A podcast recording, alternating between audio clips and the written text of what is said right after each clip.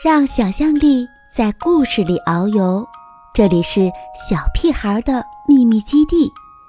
我是蓉儿姐姐，准备好了吗？今天的故事开始了。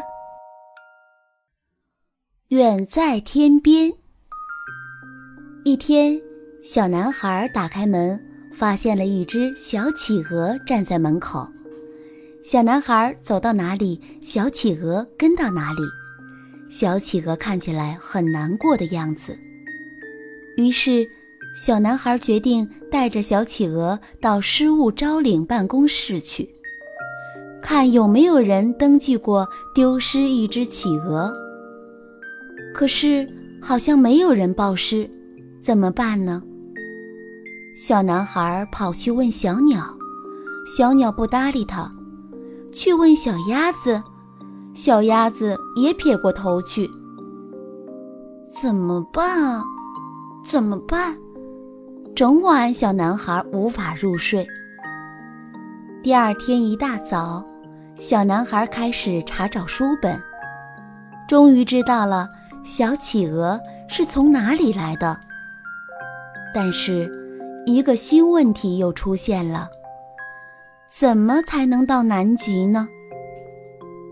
于是，小男孩跑到码头，想问问大轮船能否载着他们去南极。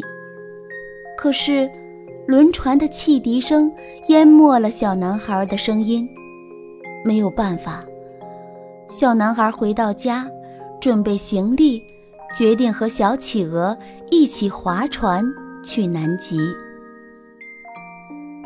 不知经过了多少天，在海上，小男孩和小企鹅遭遇到大风大浪，但这没能阻止他们继续向南极驶去。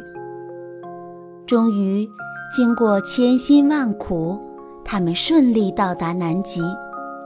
小男孩高兴坏了，可小企鹅看起来很难过的样子。没有停留太久，小男孩满心喜悦地挥手告别。小企鹅独自站在那里，好像更难过。在回去的路上，小男孩感觉怪怪的。他想的越多，越觉得不对。啊！小男孩意识到自己犯了一个大错。小企鹅。不是迷路了，他是太孤单呀。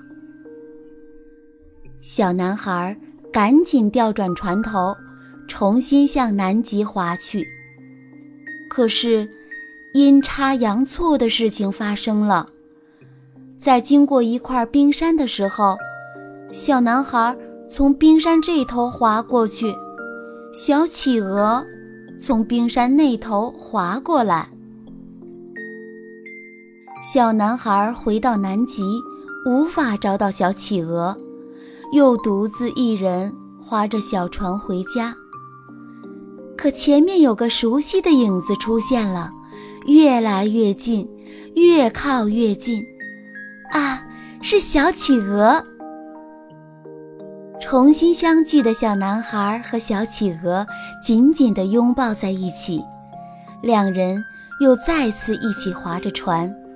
回家了。